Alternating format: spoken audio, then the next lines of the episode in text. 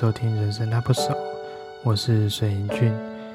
初次上麦，如果有什么我操作或叙述上的缺失，敬请见谅。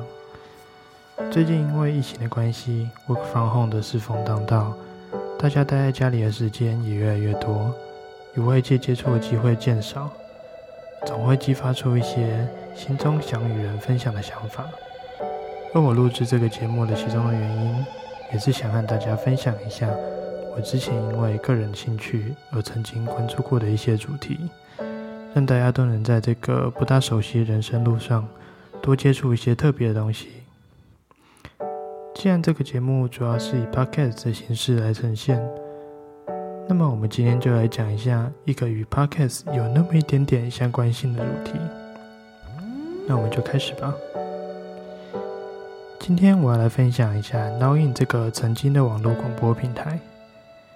Nowin 这个平台是在二零零九年于台湾本土发迹，使用者可以透过这个平台架设自己的节目，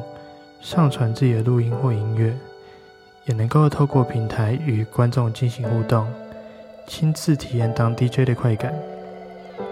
那听到这里，不知道大家是不是有开始有一个想法呢？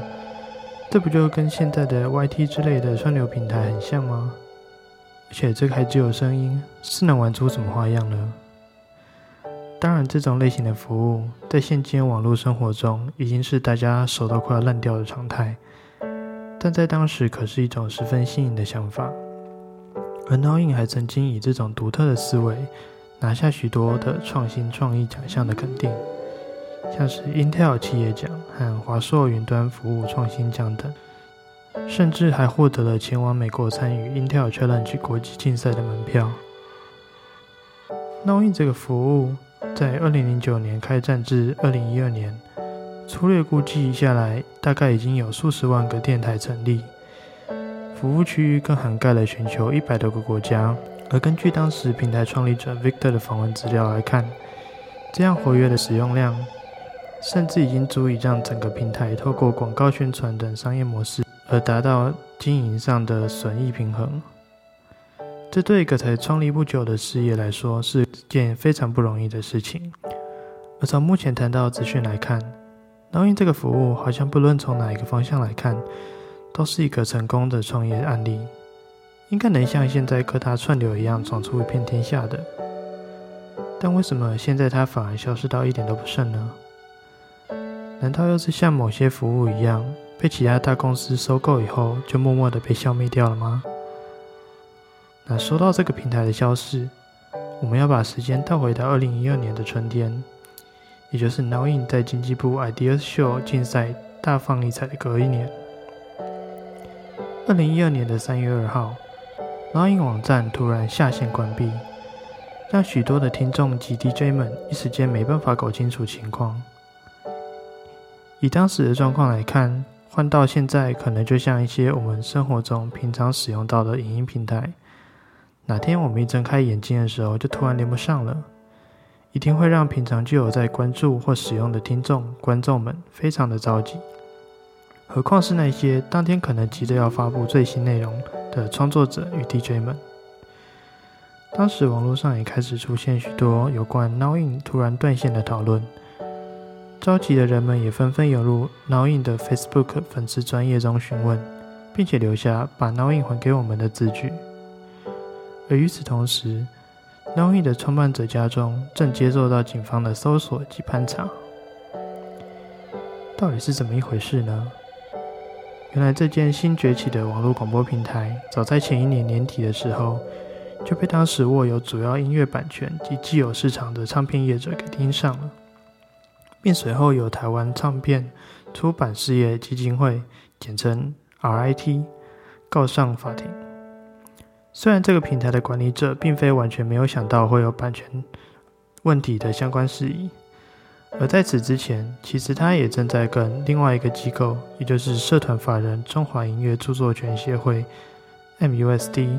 讨论相关的授权事宜。但殊不知，该机构仅负责词曲的部分授权。主要的音乐录制权仍掌握于 RIT 手中。虽然 No In 创办者 Victor 有在自己的网志文章中提到，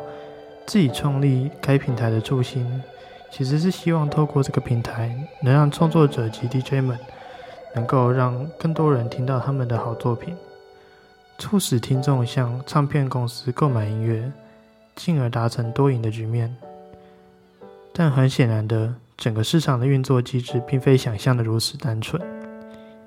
以当时的情况来看，可能会有人可以解读成，当时既得利益的唱片业者。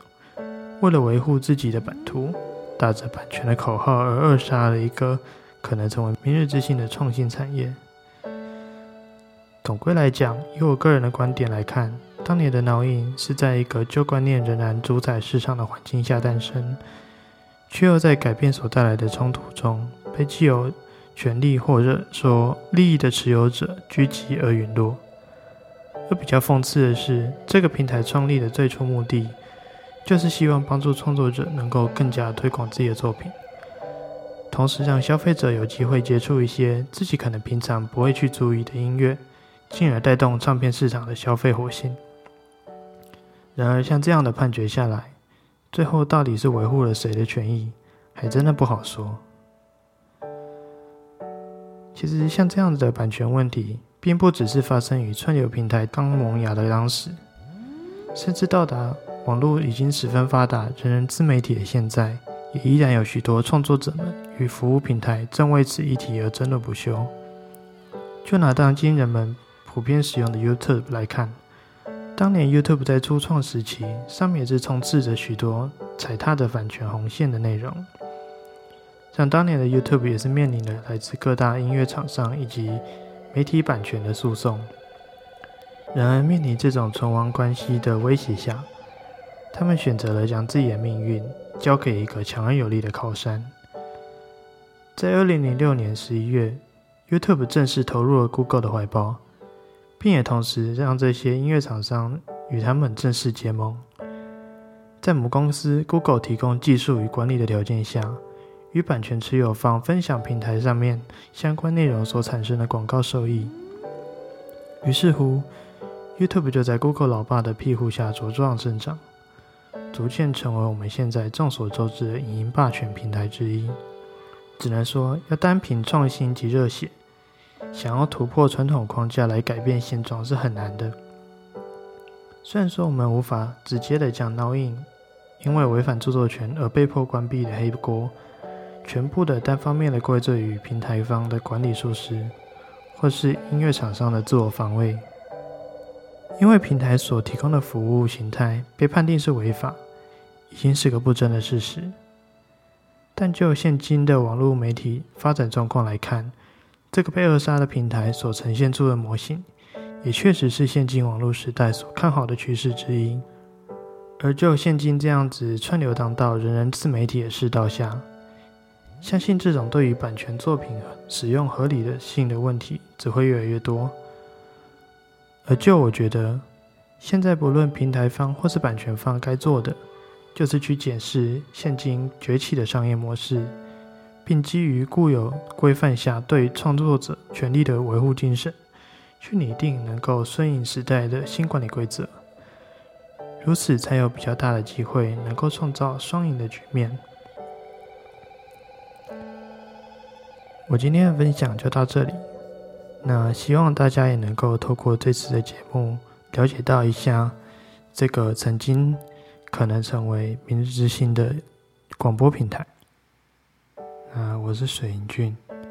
我们下次见，大家拜拜。